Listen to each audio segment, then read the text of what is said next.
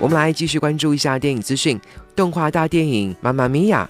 今天重磅曝光国际版预告片。作为首部全球同步发行的中国动画电影，影片目前已经销往全世界数十个国家，海外预售近千万美元，创下了国产动画电影在海外的最高销售纪录。这支新鲜出炉的国际版预告片也曝光了众多全新画面，影片的故事线和人物关系也逐渐清晰。目前，《妈妈咪呀》已经锁定2018年1月27号寒假档。